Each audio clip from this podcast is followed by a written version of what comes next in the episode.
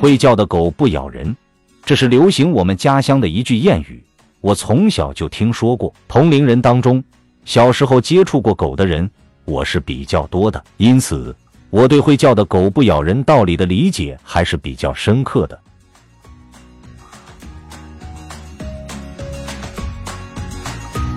我的家乡女山湖镇山东村原先是三个行政村：山北村、山东村、赵桥村。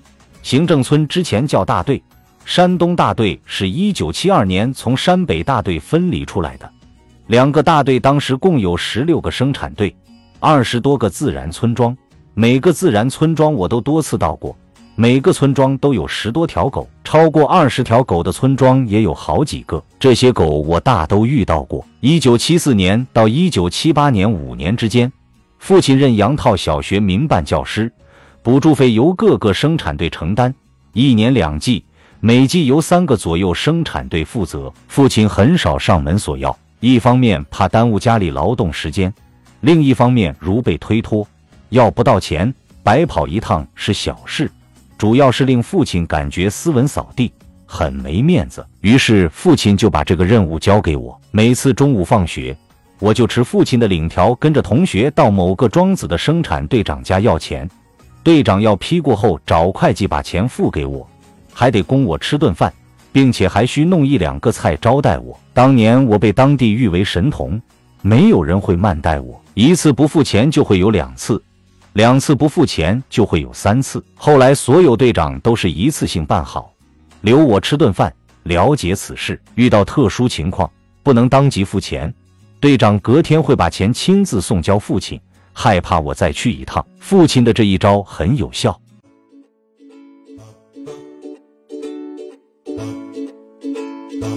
我到各个庄子上帮父亲索民师补助时，父亲每次都会叮嘱我防狗。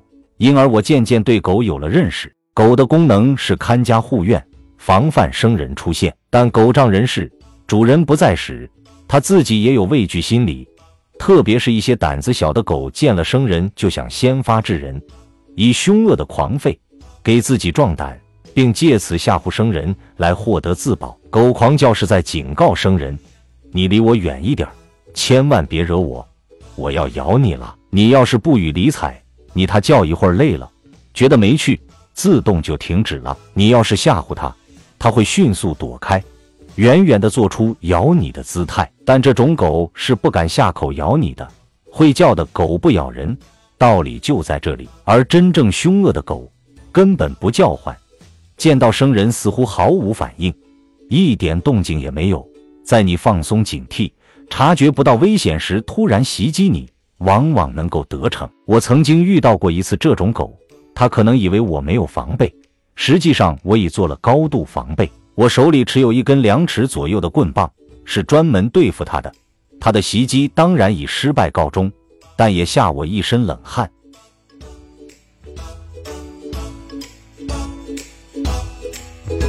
由此我想到人，这个社会上不乏具有狗性的人，这种人有些如同会叫的狗。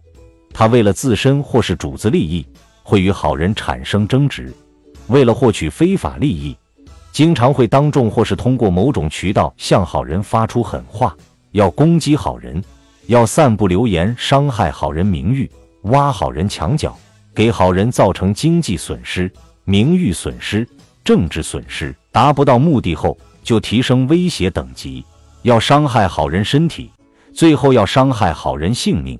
逼迫好人就范，无原则妥协让步，很多好人被吓倒，害怕因小失大。其实这是黔驴技穷之计。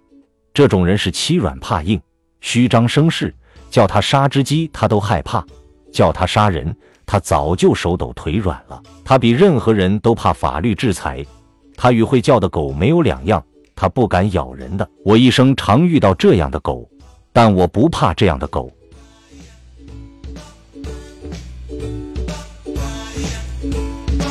有些狗性十足的人，就如一声不吭的恶狗，它一点都不张扬，无声无息，有时态度很温和，很友好，看不到它具有危险性。但它非常阴险狡诈，随时都会偷袭好人。一旦遭到偷袭，都是重伤或者致命，让好人防不胜防。这种人我最害怕。我曾多次遭到过袭击，始终心有余悸。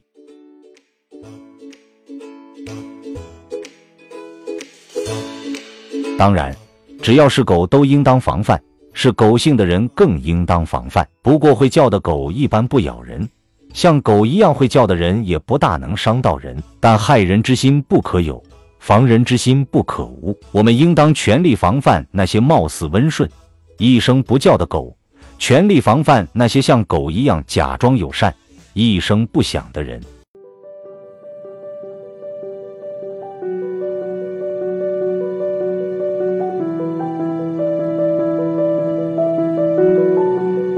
共发情，会叫的狗不咬人。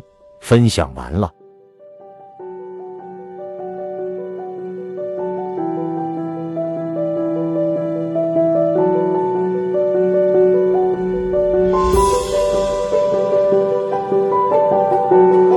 读美文，品人生，看世界，打开心灵的锁。